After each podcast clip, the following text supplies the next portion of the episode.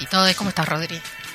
Bien, eh, bueno, es una manera de decirlo, porque con este clima es difícil estar bastante bien. A mí me agarró la lluvia en el camino.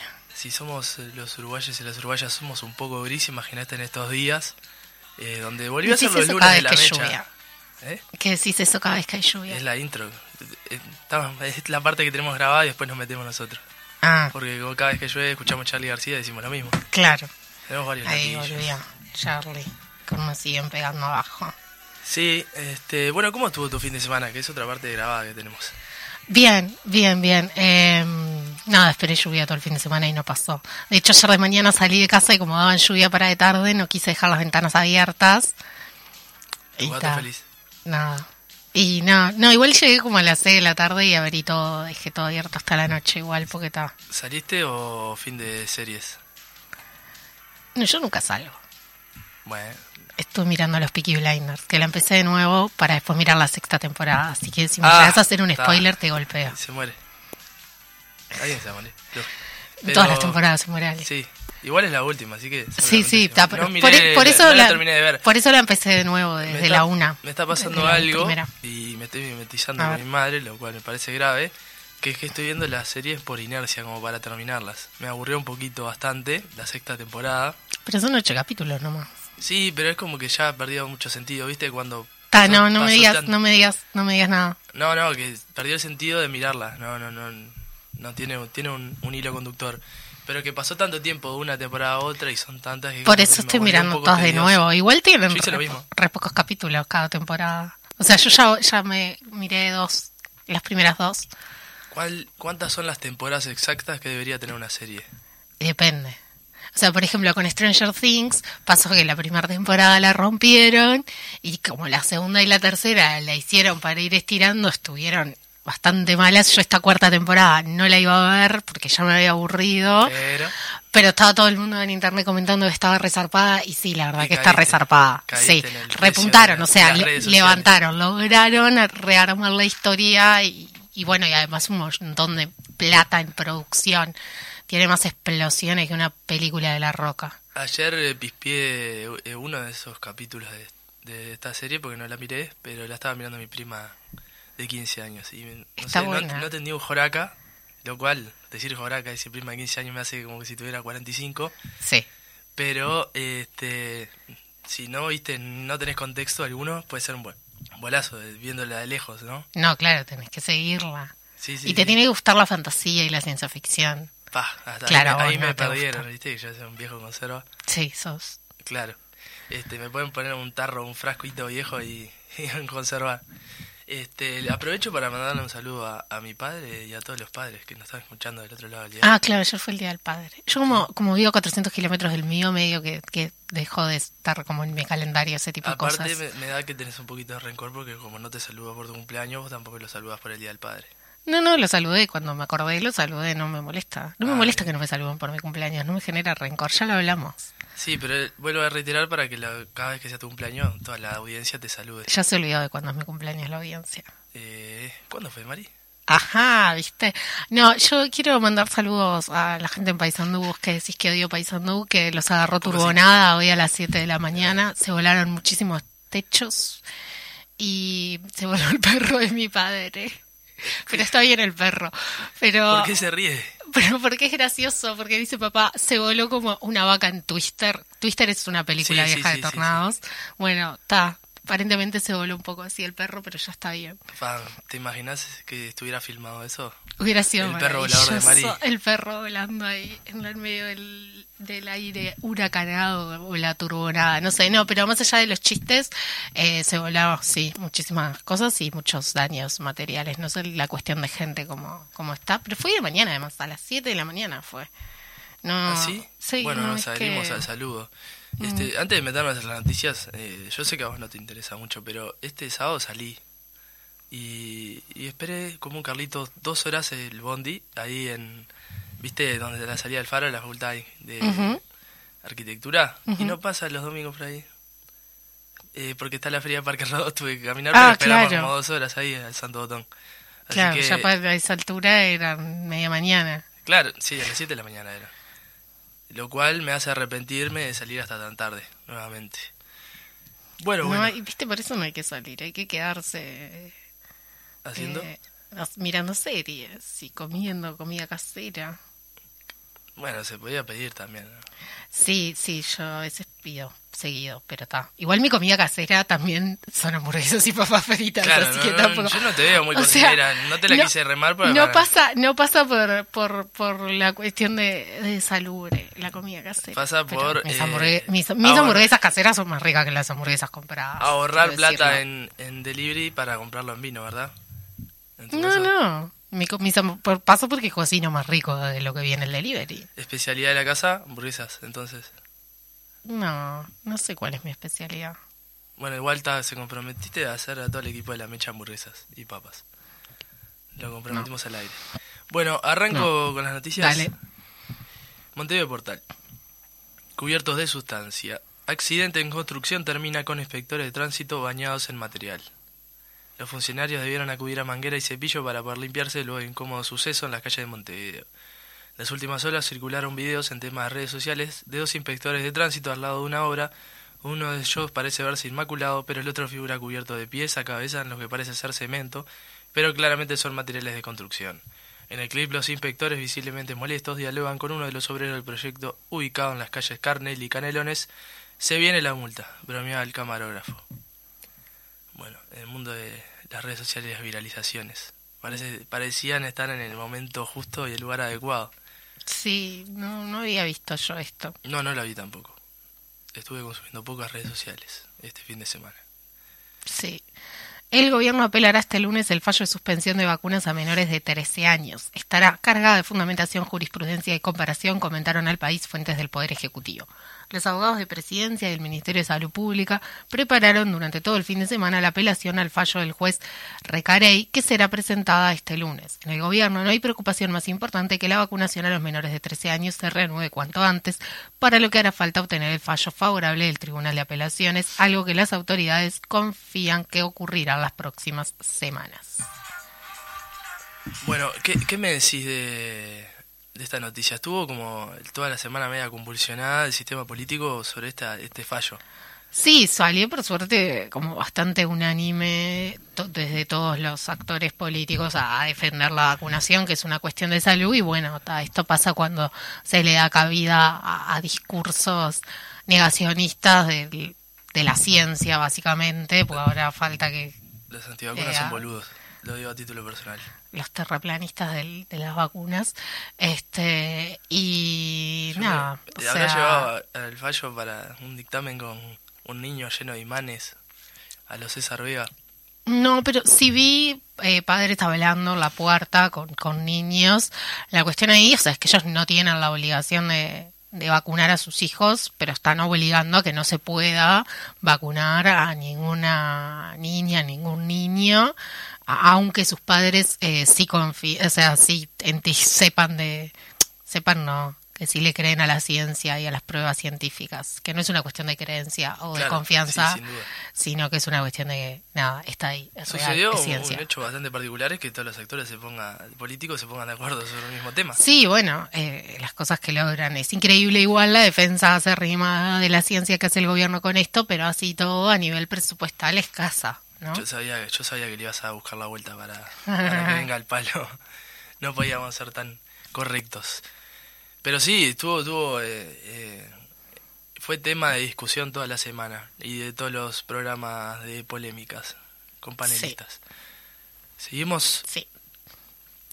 en el popular, en la calle contra la desigualdad. Una multitud respon- respondió la convocatoria al PIT-CNT, desbordó Avenida del Libertador en Montevideo y hubo concentraciones en todos los departamentos del país. Los trabajadores y las trabajadoras convocadas por el PIT-CNT volvieron a llenar la Avenida del Libertador en Montevideo en reclamo contra el ajuste regresivo del gobierno. Con el pueblo por nuestros derechos contra el ajuste regresivo. Fue la consigna con- central del paro parcial en la movilización realizada a nivel nacional. Muchos fueron los reclamos que el movimiento sindical expuso en el medio de un paro parcial que movilizó a miles de trabajadores y trabajadores con concentraciones en 17 departamentos, en varias localidades y en Montevideo. Con la participación también de trabajadores de la capital y Canelones, una enorme marcha en la Plaza Independencia frente a la Torre Ejecutiva y el Parlamento Nacional. Bueno, esto pudimos hablar un poquito y lo te poníamos el, el, lunes, pasado. Sí, estuvimos en la, en la charla con Florencia, Enrique y Emiliano hablando de lo que de lo que iba a ser el paro y de la plataforma. Y la verdad se vio por la cantidad de gente que, efectivamente era algo que convocaba no solo a, trabajadoras y trabajadores nucleados en el pit sino que era una convocatoria amplia a, todos los sectores de la sociedad. Sí, y sin lugar a dudas que se vio reflejado en, eh, en la respuesta del campo popular, ¿no? Eh, ¿Sigamos? Sí. Eh, un retroceso inaceptable. Frente Amplio rechaza nueva ley de tenencia compartida y busca dilatar su aprobación. La oposición frenó la intención del oficialismo, un rápido trámite, y convocó al Parlamento a una decena de organizaciones para que opinen sobre el proyecto. El Frente considera que el nuevo proyecto sobre corresponsabilidad en la crianza, acordado por el oficialismo, representa un retroceso inaceptable para la protección de niñas, niñas y adolescentes y busca diferir su aprobación a través de la citación de una decena de delegaciones, cuya presencia en el Parlamento demorará inevitablemente todo el proceso. Bueno, esta es otra discusión que se ha dado larga y tendida, pero que va a entrar en vigor en el Parlamento eh, creo que en el día de mañana. Claro, mañana va a estar en la comisión y eh, depende de lo que haga el oficialismo, se votaría el miércoles en sesión en el Senado o se mantendría en comisión para efectivamente escuchar a todas estas organizaciones que están mandando comunicación que quieren ser recibidas por, por esta ley, que como decía ahí, más o menos es bastante eh, desprotectora de los derechos de, niños y niñas. Eh, ahora le cambiaron el nombre. O sea, hay un proyecto que había presentado en la calle Pau la legislatura pasada y que Carmen Aciaín le cambió un par de cosas y las volvió a presentar este año que eh, desde Ciudadanos estaban en contra. Pero ahora hicieron esta nueva reacción y Ciudadanos firma, o sea, Ciudadanos no. Carmen Sanguinetti, que es la senadora de Ciudadanos, es firmante del proyecto. Pero hay todo un sector de dirigentes del Partido Colorado, eh, toda la Comisión de Género del Partido Colorado, que están en contra, eh, porque bueno, está esto, desprotege en realidad a los niños y niñas frente a situaciones de de denuncias de abuso eh, y, de violencia basada en género, porque la violencia basada en género afecta directamente a los niños y niñas en, las parejas, por eso muchas de las cuestiones están contempladas en esa ley. Eh, pero está también, por ejemplo, rápido y para comentar un dato, eh, cambian los motivos, o sea, modifican el Código Civil o sea, no modifican el Código Civil, pero a vos te pueden sacar la patria potestad por un montón de cuestiones. Y a la ley esta establecen que solo puede ser por lo establecido por el artículo 285 del Código Civil y eso excluiría a lo que está estipulado en el artículo 284, que es, por ejemplo, proxenetismo de tus hijos. Entonces vos podés, si se aprueba esta ley, eh, prostituir a, tus hijos menores de edad y no te van a sacar la patria potestad por eso. No, sí, eso es, eh, creo que es la, la, crítica más fuerte que se ha podido ver en, tanto en el panorama del escarmio público sobre esta cuestión eh, es eh, la autoridad que le podría dar a esos eh, padres que puedan ser llegar a tener situaciones de abuso con respecto sexual o, o, psicológico a sus hijos y esa es la crítica más fuerte. Y bueno, si del otro lado vemos a, los comunicadores que están defendiendo... sí, además aclarar que, esto no, no es algo solo del movimiento feminista, sino que debería preocupar a, todo el mundo, y ellos se basan en, bueno, en esta cuestión del, del, invento este del síndrome de alienación parental, donde dicen, bueno, de que eh, las niñas eh, les lavan el cerebro a sus madres y demás. Y bueno, y ahí también es como no respetar cuestiones que están estipuladas en el Código del Niño, como es el, el derecho del niño a ser oído, a ser escuchado, a ser tenido en cuenta en este tipo de procesos.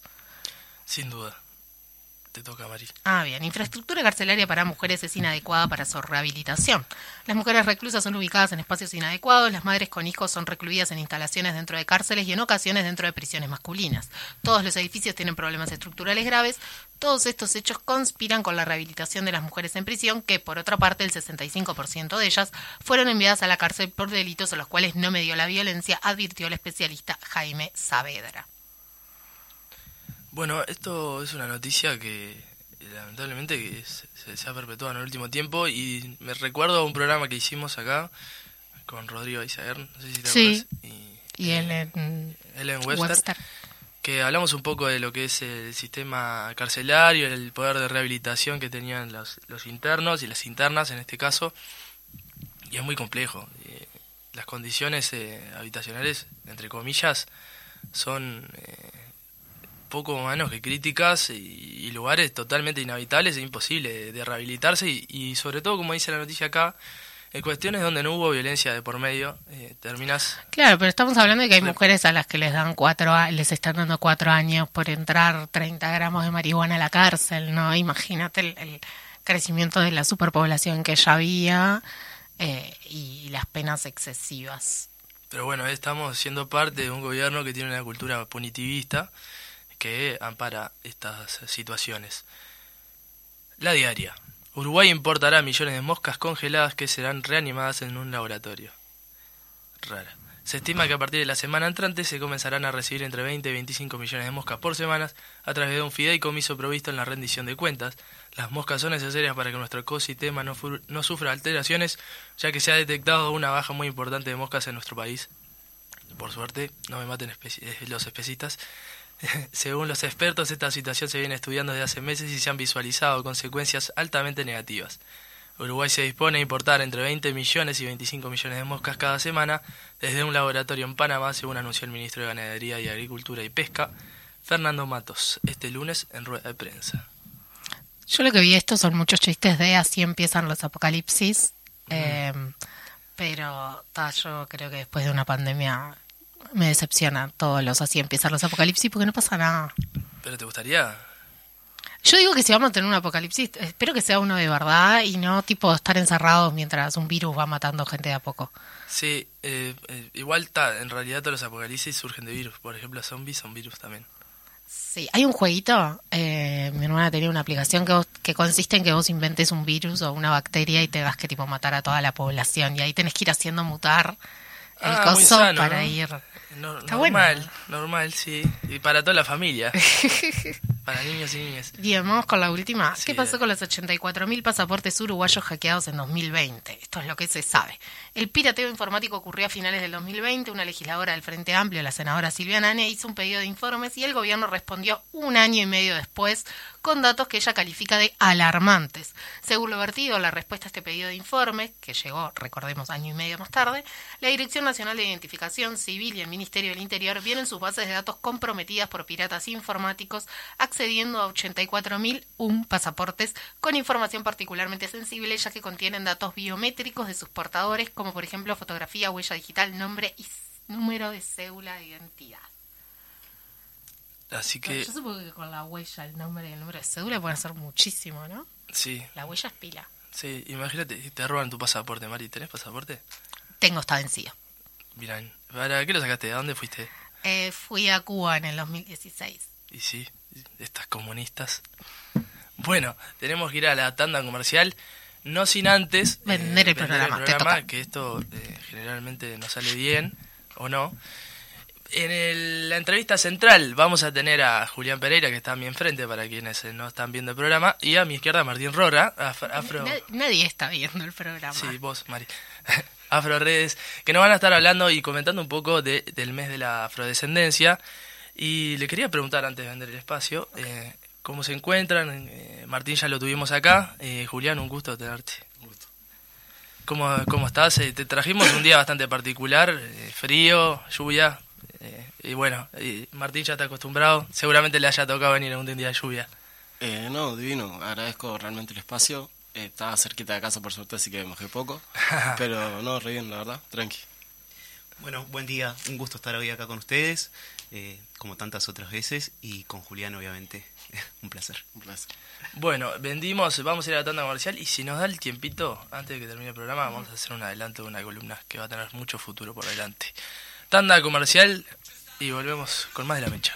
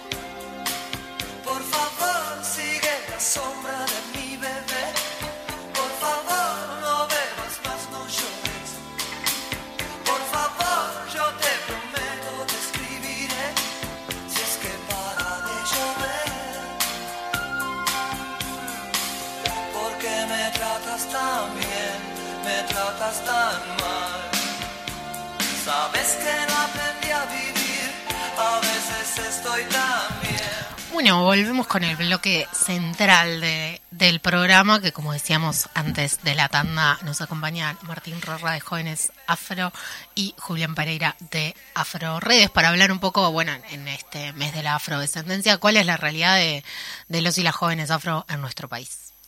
Bueno, le dejo el pie, vamos a hacerle esa pregunta.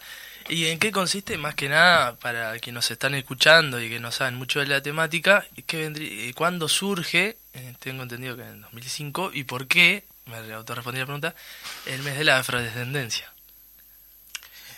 Eh, en realidad es la séptima edición del mes afro. Este, este 2022 es la, la, séptima edición. Es justamente un mes este, dedicado a la reflexión, concientización de nuestras problemáticas.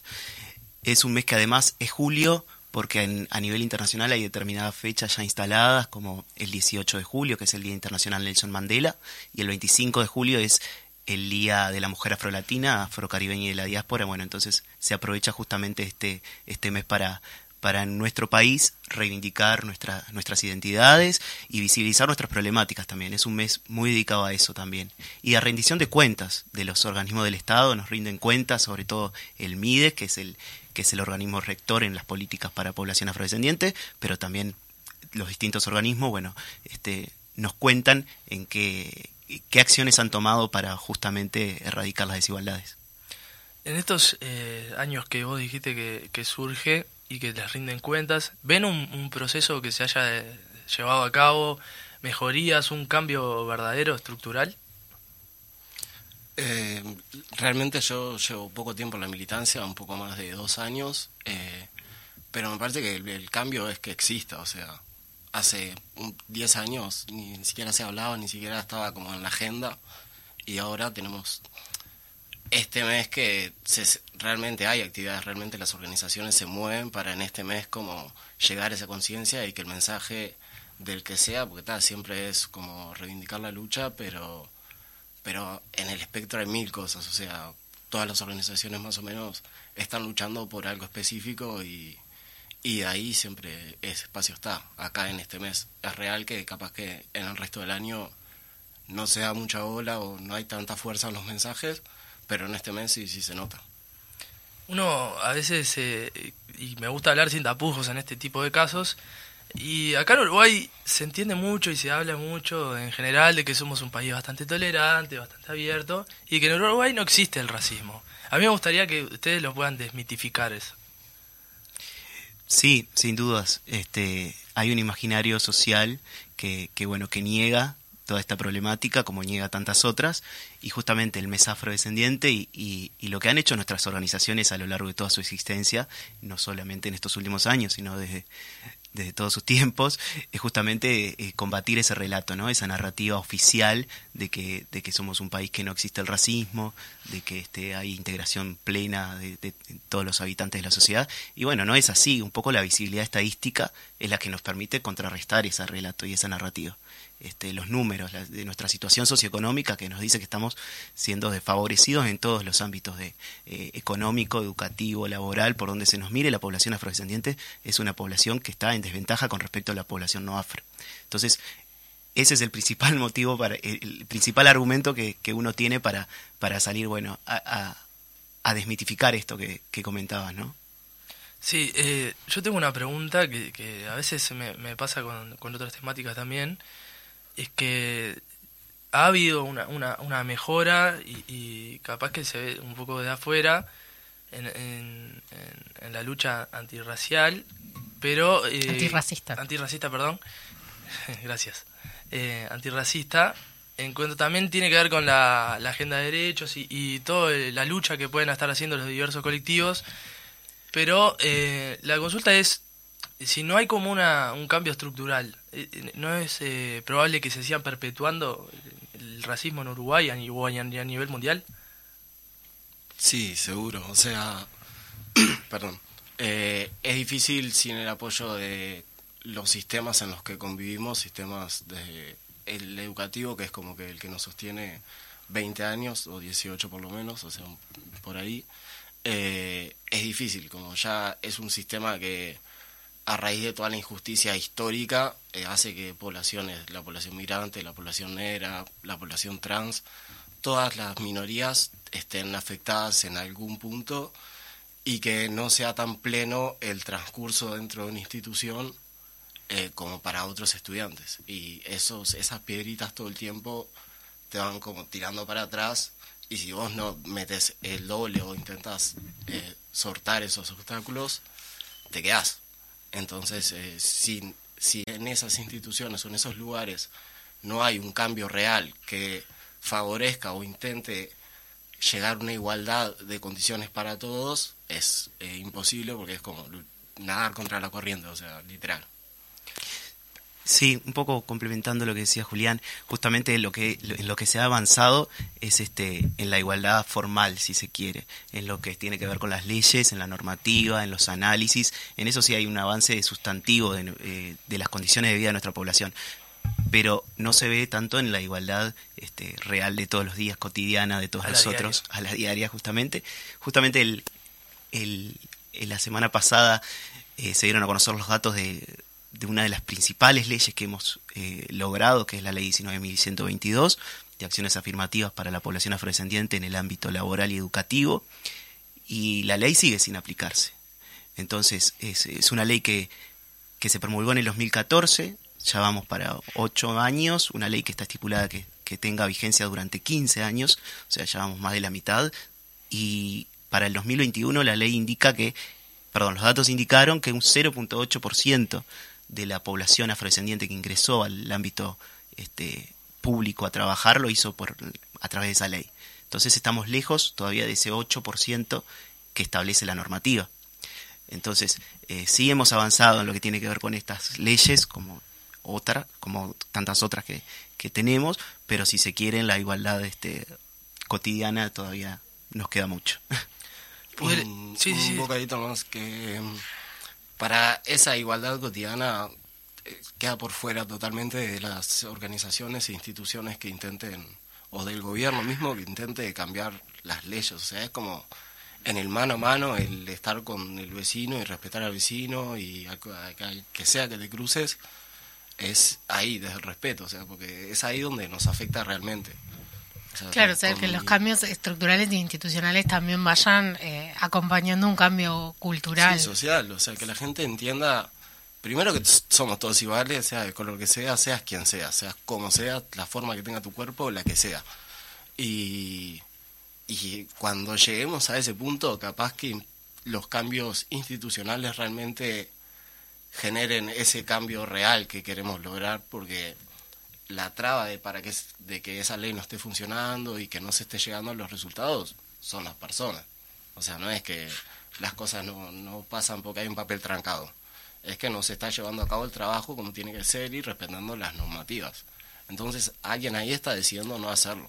Claro, ahí tiene que haber un cambio cultural eh, para que eso se pueda eh, llevar adelante. Sí, eh, perdón. La cultura, la cultura política, me parece, de nuestro país es justamente esto de eh, tendemos a legislar antes del, del que el cambio, este, del cambio cultural y, y si bien es necesario, obviamente las leyes, este, eh, la normativa, lo jurídico, eh, tiene que ir sin dudas de la mano de, de un cambio, de un cambio cultural, si no, digo, Claro, o sea, en realidad pasa por, por aprobar esas leyes que, que son necesarias y, y- y cambian cuestiones materiales de lo concreto, pero también, y retomando lo que decía Julián, de lo educativo, ¿no? Plantearse cómo, eh, ya desde planes de estudio o, o desde qué promociones culturales hacemos o cómo abordamos este tema a nivel general de la sociedad, vamos promoviendo ese cambio cultural, no es solo la ley, porque sí. Yo quería preguntarles también eh, si cómo ven a, a, a los jóvenes eh, afrodescendientes y a las jóvenes afrodescendientes que si se están sumando a la lucha antirracista, si los ven comprometidos con la causa a nivel general. Eh, bueno, primero tenemos que cuando hablamos de juventudes afrodescendientes, eh, hacer la aclaración que somos, la población afrodescendiente es una población joven, en su mayoría nuestra base piramidal tiene su base ensanchada, a lo contrario de lo que sucede a la población general, ¿no? Este, de la sociedad uruguaya, este, nuestra base piramidal es ensanchada, entonces todo lo que eh, todo lo que nos, nos repercute en la población afrodescendiente nos, re- nos repercute mucho más. Esto hablo de incidencia de la pobreza, por ejemplo, este, que es que es también fundamental cuando queremos hablar de participación, de, de, bueno y, y de involucramiento en, en lo que tiene que ver con nuestras luchas. Pero sí, sin duda que, que nuestras eh, nuestra población, nuestros jóvenes, nuestros jóvenes, yo soy parte también, eh, estamos, estamos en las distintas organizaciones, participamos cada uno desde los lugares que, que más nos, nos representan o, más nos interesa participar. Hay muchas formas que tenemos de, participar, estamos sin duda en las organizaciones, en, en las comparsas. Uno va a las comparsas y es una forma de participar también. No, no es colgarse el tambor y, salir a tocar, sino que justamente estamos reivindicando también nuestra cultura desde allí, nuestra identidad. Y, y a donde vamos, este, la población joven afrodescendiente está, está involucrada y está participando activamente. Ahora que, que decías lo de las comparsas, bueno, Martín había estado eh, en febrero, estuvimos hablando de la llamada las dos veces que vino y eso, y hablábamos en ese momento, y capaz que retomar un poco cómo es la reivindicación de, de la cultura afro en Uruguay y cómo retomar toda esa de la identidad que, que viene y conlleva.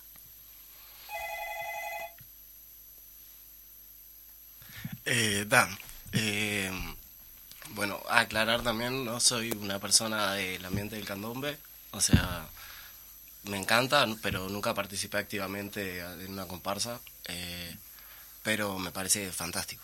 Es como un lugar de concentración que por fuera parece, o muchas veces se piensa como un simple lugar para ir a hacer música, estar en el barrio, pero te, podés, te pones a escarbar en lo que es eh, cómo funciona ese sistema y cómo hay gente que, aparte de tener su vida, su trabajo, su familia, deja el cuerpo y el alma para generar un espacio para que otras personas vayan a, a eso, a generar y hacer, eh, cruzado por el arte, cruzado por la cultura afro, es, es tremendo. Ay, quiero poner en, en el tapete, qué palabra, A ver. de la discusión la palabra de apropiación cultural, las dos palabras, la temática, porque es una temática que es bastante polémica y que puede tener distintas aristas y una discusión con distintas visiones. ¿Ustedes cómo, cómo la entienden en este caso eh, con respecto al Uruguay mismo? Ah, pará, pero yo antes quiero aclarar algo y es que Martín iba a venir con una amiga de él que, que está como más empapada en ese tema. Acá lo dejamos como un poco en offside. Igual lo podemos comentar No, pero por esto, arriba. esto es una pregunta a título personal Ah, también. sí. No, Sí. obvio, pero digo porque... Sí, le mandamos saludo a Romina, que es su tema porque es este le- es donde donde hace hincapié, este, pero sin duda que nos involucra, sí, el tema de la profesión cultural es muy polémico, es esto de bueno, eh, explicarlo más o menos por arriba, tomar este elementos culturales de una determinada de una determinada cultura para para utilización, para la mayoría de las veces con fines de lucro, entonces cuando estamos hablando de una población que está este, socioeconómicamente desfavorecida, utilizar sus elementos culturales para, para lucrar, para con, fines económicos, este, eh, digamos, consideramos que no está bien, que no es lo, no es lo adecuado, este, no es lo adecuado. Esto no implica que, digo, sucede con el candombe últimamente, yo pongo ejemplo mucho el candombe, Julián capaz que, que tiene algún otro, pero este hace po- hasta hace no mucho el candombe realmente era eh, lo tocábamos o par- participábamos en las comparsas más personas afrodescendientes ahora hay un poco más de, de personas no afro que, que se identifican con la cultura del candombe y eso está muy bien este no la comparsa no, no excluye a nadie este, la comparsa al, revés es integradora es un espacio de integración social por excelencia Eh, pero sí lo que lo que uno como como defensor de, la cultura y de nuestra identidad lo que lo que a veces este exigimos es que haya una conciencia de lo que implica este, lo que implica tocar lo que implica bailar lo que implica cantar lo que estás tocando lo que estás bailando lo que estás cantando este que eso es lo que cuando vemos muchas veces que se acercan de forma masiva no termina como que de, de comprenderse Claro, eso te quería preguntar. ¿Dónde lo visualizás directamente en el ejemplo del candombe? Es- Esos casos de, de que puedan existir apropiación cultural. El día de desfile de llamadas, por ejemplo. el día de desfile de llamadas y, y los y los preparativos sobre todo, ¿no? Cómo uno, cómo las personas llegan a la comparsa, exigiendo determinados lugares, exigiendo determinadas ropas, exigiendo determinado maquillaje, este, ahí ve que en re- ahí se ve claramente de que hay una intención de salir en las llamadas o de desfilar un día, este, sin ningún tipo de conciencia de lo que de lo que se está Más haciendo. allá de lo que representa desde su origen. Claro. Y también se puede visualizar en el, en el público que concurre, ¿no?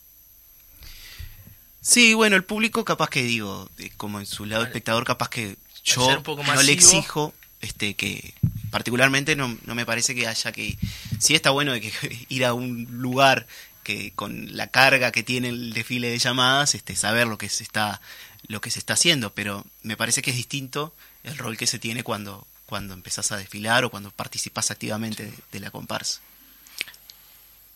¿Vos, Julián, la podés eh, visualizar en algún otro ejemplo? ¿Cuál es tu opinión acerca de...? Eh, sí, me, me pasa que tengo una opinión un poquito diferente capaz a lo que se mueve mucho en redes. Como me parece que culpabilizar a la persona que llega a ponerle con un peinado afro, siendo no afro, es complicado, es capaz que hasta contraproducente. O sea, en vez de en vez de decir, che, no me parece que vos uses este peinado, que es algo como que es difícil como mantener la raíz cuando la cultura ya está tan mezclada. Somos 8% de la población, 11%. Sí. O sea, nada. Eso como, ta.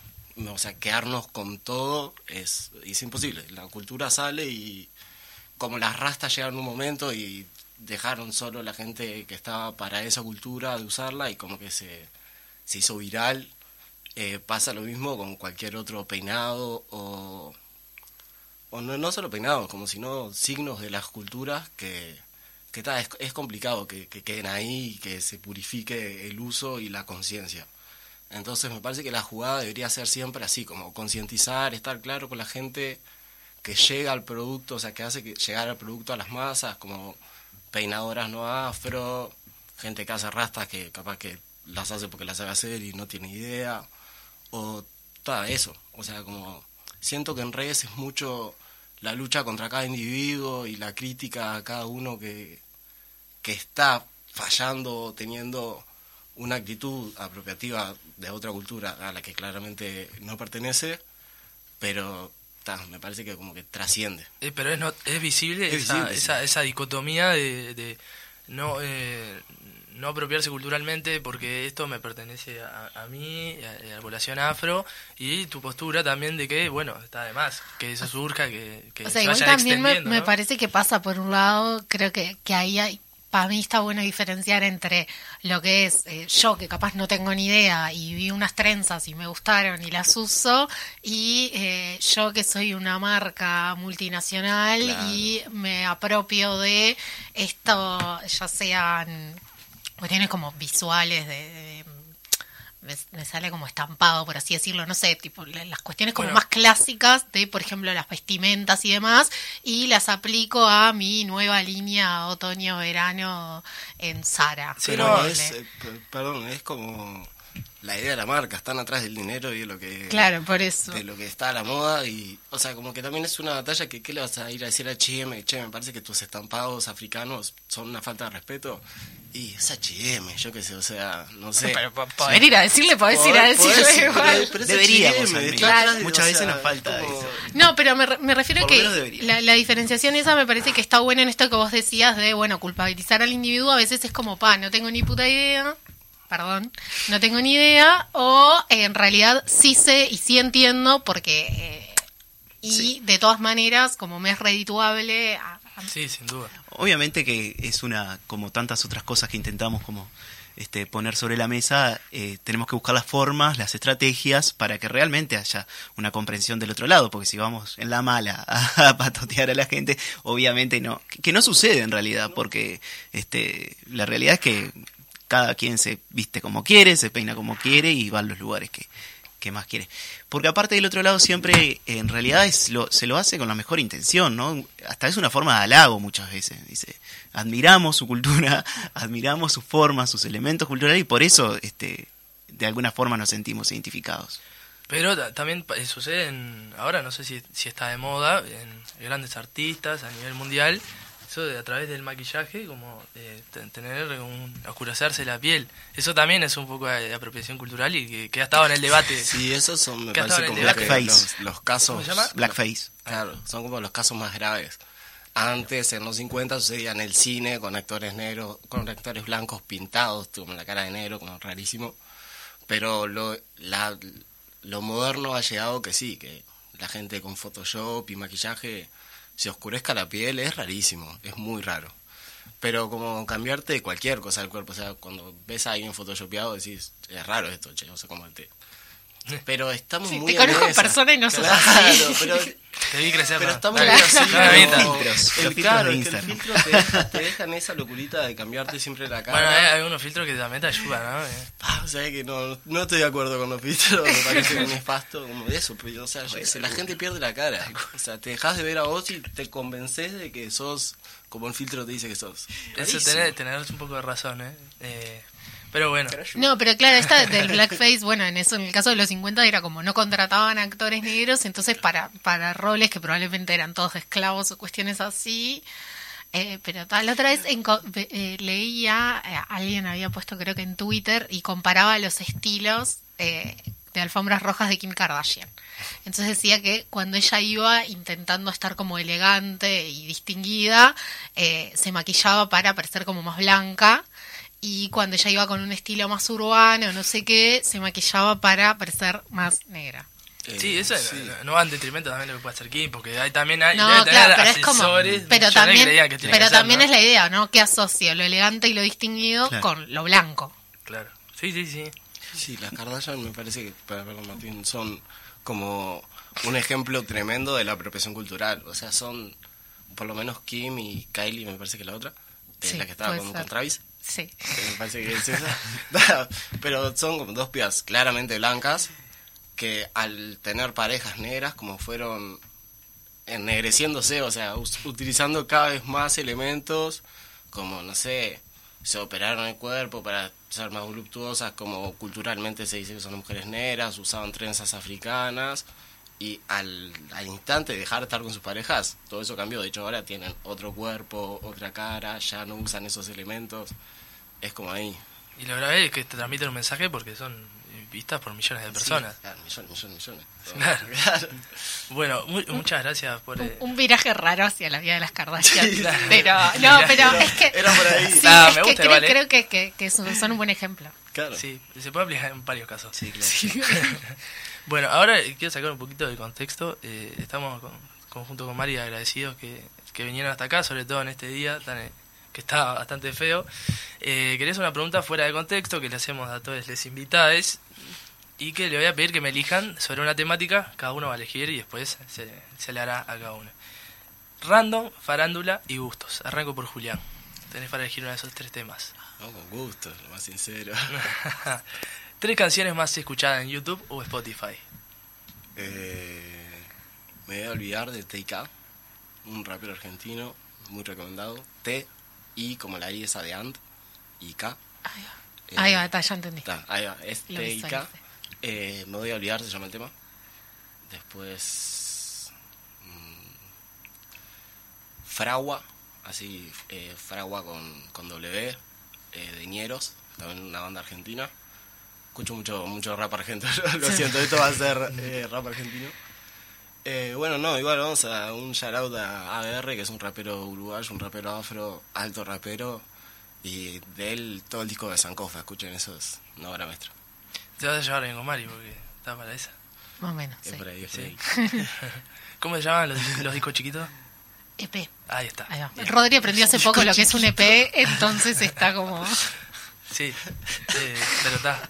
Vas a tener que llevar un día o vamos a organizar una en el club. Bueno, está vamos- pendiente de eso. Vamos a. Martín, te eliminaron gustos, así que te toca random o farándula. Agradecerle a Julián que te sacó gusto. Mejor, sí, igual, no sé. eh, random. Bien. Villano de película, ¿qué serías y por qué? Uf. Qué bien que elegiste gusto, ¿no? No puedo dar cambio. ¿Villano de película? ¿Querés poder elegir farándula? Sí, sí, sí. No tengo ni idea. Famoso o famosa que polémico que le gustaría conocer y por qué. Polémico, ¿Y por qué? famoso. Famoso famosa. polémico que te gustaría conocer y por qué. Javier Milei. Uh, ¿Y por eh, lo de po- polémico. Eh, Para no discutirle fue. todo. Totalmente. Para discutirle todo. Sí. El corte de pelo. En el baño lo hace. Un matecito con mi ley. Para discutirle todo. Si en el vacilón, un mate no creo que sea. bueno, eh, muchas gracias eh, por estar acá. Eh, nos quedan unos minutitos. Perdón, quería pasar un aviso. Sí, cómo no. Si hay jóvenes afrodescendientes escuchando, vamos a estar convocando también por redes, pero se abrieron las inscripciones para la escuela afro Allanti Perú. Es una escuela que participamos, Julián y yo, este, en otras ediciones. En el 2020 estuvimos, ¿no? Sí, 2020. Pandemia. Esta es la tercera edición, sí. Se hizo en el 2020, 2021 y ahora se va a hacer la tercera edición. Este, que, que bueno, están abiertas las inscripciones para, para participar jóvenes de entre 18 y 29 años. Es una muy buena oportunidad para, para fortalecer herramientas, para la participación, para la incidencia. Así que bueno, cualquier consulta este, estamos a las órdenes también para, para asesorar. Anótense. Dejamos el aviso y... con- Eh, la- perdón, no dije la web. Escuelaafro.org. Ahí está bien. escuelaafro.org. Eh, lo hacemos lo de siempre, ¿no? compartimos el link también Claro, vamos a compartir el link. Este, escuelaafro.org. Ya me lo aprendí. Está muy Este, difícil, Rodrigo. bueno, déjame darme mérito. Si no me voy para adelante, ¿yo qué va a hacer? Este, Mari, hacemos lo de siempre, que es comprometerlos. Nuevamente, Martín, le hicimos a pie de la letra. Ya es la tercera vez que se encuentra en el estudio de Radio Fénix. Y eh, Julián Totalmente. comprometido. Aparte, ya Para dijiste que la vivís cerca, no tenés Ah, vivo excusa. cerquita, vivo cerquita. La próxima va a venir a una masterclass de rap. Y hablar de Kim Kardashian, ¿no? De las No, de las De, Kardashian. de los rap de la skin. Está bueno. Ahí va. Ya. Programa Rap los- Argento los y Kardashian. raperos- Los raperos de las Kardashian. Sí. Tanda musical y volvemos con más de La Mecha.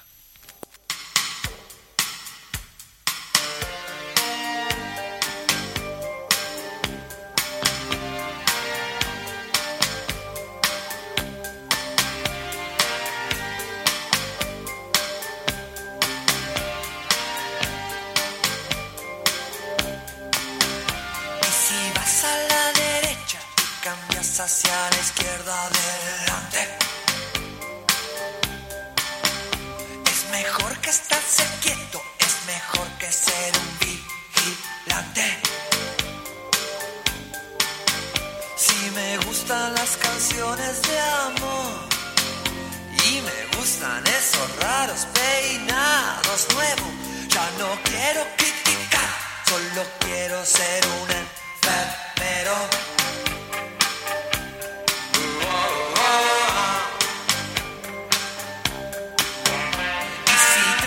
Trabajas al pedo y estás haciendo algo nuevo, adelante. Y si cantas a la luna y perdes la vida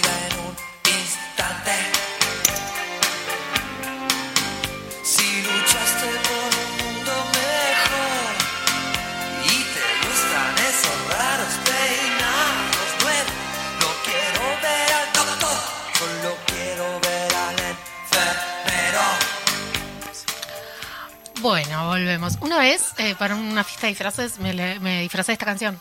Me hice un peinado raro y era esta canción. No te esmeraste mucho, ¿no? No, o sea, fue el mejor coso del mundo porque me puse un, vesti- un peinado raro y ya está, me vestí como quise, pero la gente pensó que estaba disfrazada de trapera. Porque, no sé, se ve que estaba vestida de trapera, ni idea. De trapera, ¿cómo debe estar ese No vestido? sé, yo estaba Otra con, época, ¿no? con un... No, hace un par de años. Estaba con una calza ahí estampada Era random pandemia, hace y un par de años. un... ¿Metiste top. clandestina? No, no, era una fiesta no un cumpleañito. Mm, Mejor no ahondemos en el tema. Bueno, eh, ¿qué año es este? 2022. Ajá, ¿Qué se ¿qué nos pasó? viene en el 2022? El Mundial, Mundial. ¿En dónde se va a jugar, Mari? en Qatar. 10 puntos para Gryffindor. Se va a jugar en Qatar. Particularidad, nunca jugó Mundial Qatar. Ah, pensé que particularidad era lo misógino y homofóbico del país. Ah, pero eso es... No hay que un dato mezclar fútbol con Un política. dato más, sí, fútbol política no mezcles, no hay necesidad de hacerlo. Bueno, se va a disputar el 21 de noviembre y se va a jugar hasta el 18 de diciembre. La particularidad, además que se juegue en ¿A, Qatar, a qué hora es más o menos acá? Eh, bueno, va a jugar el primer partido, un partido de Uruguay se juega a las 6 de la mañana, que no lo vas a ver. ¿No? No, ni. Claro. Otro partido se va a jugar a las 10 o 11 por ahí, pero es de, ma- de mañana. Ay, igual que horrible. O sea, tipo, si vamos a tener un mundial en verano, por lo menos podría ser una hora que sea con asado y cerveza fría. Bueno, eh, hay gente que a las 6 de la mañana sigue en una gira. Pero bueno. ¿Vos vas a este, hacer eso? No, no, no, pero la gente que, eh, por ejemplo, Milei y Martín que van a estar en el vacilón pueden, pueden seguir ahí. Después No el van a querer comer asado. No, no, para nada querer ver el partido de Uruguay, capaz. Y bueno, este. Volviendo a la temática, se va a jugar, como dijiste, en verano, porque las temperaturas sí jugarían acá en julio, estaríamos en época de mundial en este momento. Sí, 50 grados. ¿Te gustaría, Mari, vivir a 50 grados? sí, obvio. No, no creo. Mejor que. Pero, pero te lo cambio. Hoy te lo cambio. Yendo. Bueno, sí, pero tal. O sea, hay que ver, nunca viste. siendo 50 mujer no me gustaría vivir en Qatar. Pero Claro. todas son cosas diferentes. Ah, pero no mezcle fútbol igual política. Bueno. Estamos hablando de clima. Ok. Bueno, ¿cómo surge la idea de hacer un mundial en Qatar? Esto se Aparecieron los dineros. Aparecieron los dineros. En 2010, noviembre del 2010, eh, perdón, en diciembre del 2010 se determinó y en 2013 se supo qué pasó gracias a la revista francesa France Football. Qatar Gate, ¿no? Porque a qué le encanta decir O FIFA sea, la Gate, gente le pone. Qatar A Gate. todo le ponen gay. Sí, eh, como la vida refrescante, esa que te recupera, Gatorade. Ah. Gatorgate, 29 de enero de 2013. Investigación France Fútbol tras la designación del pacto en 2010. Mirá qué, qué personajes implicados están. Lo tenés a un tal Sarkozy, que fue presidente de Francia, que dijo en su momento que Uruguay era un paraíso fiscal. Ah, bien. Michel Platini, Sí. príncipe heredero de Qatar, y eh, a cambio de que votara a favor de que se haga la designación en el Mundial de Qatar, ¿qué pasó? Ayudó a salvar la crisis financiera del PSG. Hoy en día, ¿quiénes son los dueños del PSG? Ah. ¿Quiénes son los dueños del PSG? Emiratos de Qatar, el príncipe. Mira. Así que, después de que se termina la designación del Mundial en Qatar, el accionista mayoritario del PSG pasa a ser el príncipe de catarí, de un 60%. Así que estamos hablando que gracias al que se designó el Mundial en Qatar, el PSG es lo que soy gracias a ellos. Así que todo tiene una vuelta de tuerca. 2 de diciembre de 2000 le, le gana a Qatar a Estados Unidos, que obviamente Estados Unidos no se quedó, no se quedó coleando y tres años después sacó el FIFA Gate, desplazando a todas las personas que habían votado a favor de Qatar. Y no ah, queda- que no quedó- Pensé que le había ganado un partido de fútbol. no, no. nunca jugaron entre ellos. No quedó conforme con eso, que ahora en el 2026, ¿dónde va a ser el Mundial? En No, no Estados. Unidos, México y Canadá. Canadá solamente va a tener Estoy, dos medio- partidos. estoy, estoy medio en contra de esto de que se hagan en muchos países. O sea, por ejemplo, el Mundial 2030 radicalmente en contra. O sea, ya, ya no es Uruguay, o sea, Uruguay-Argentina ya está tipo medio cono sur metido. 2030. Claro. Sí. Eh, bueno, la otra cara que tenemos de Qatar, y ahora vamos propiamente dicho al país eh, árabe, que es un país islámico, por si no lo sabían. Me imagino que sí. De aproximadamente 2.650.000 habitantes. Ujú. Quiero que adivines qué porcentaje tienen nacionalidad catarí. Tiempo, 5 segundos. 4, 3. ¿20? Anduviste bastante cerca, 15%. Mira. Sí, 15% porque es muy difícil obtener una nacionalidad catarí. Y bueno, acá me voy a meter un poquito en el terreno que no queremos porque eh, reiteramos que nosotros somos defensores de la tradición familia y, y los buenos derechos. Vamos a mezclar un poquito lo que es fútbol con política. A ver.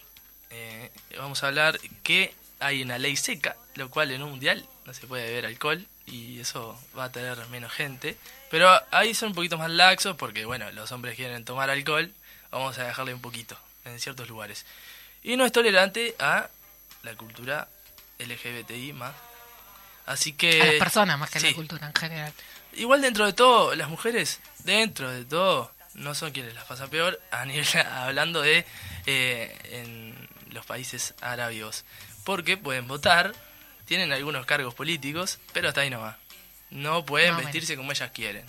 Así que no pueden ponerse polleras. Sí pueden usar ropa occidental, pero polleras no, por ejemplo. Ok. ¿Te, te irías ahora, a 50 grados? Sí. Bien, cambiamos de tema. Y tiene islas artificiales ahora que venimos con ese tema del Montevideo. Uno estadio, el estadio más grande, 80.000 personas, está ubicado en una isla artificial.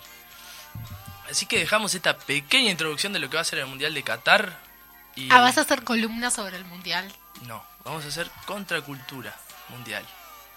Esa va a ser la temática que hablamos del trabajo de producción.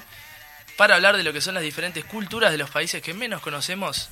Y el próximo tema va a ser el grupo B, Irán, Estados Unidos, Inglaterra y Gales. Bueno. Grupos políticos, por si los hay. Muchas gracias Julián, muchas gracias Martín. Mari, despedí a tu gente que nos estamos por ir. Despido a mi gente que nos estamos por ir.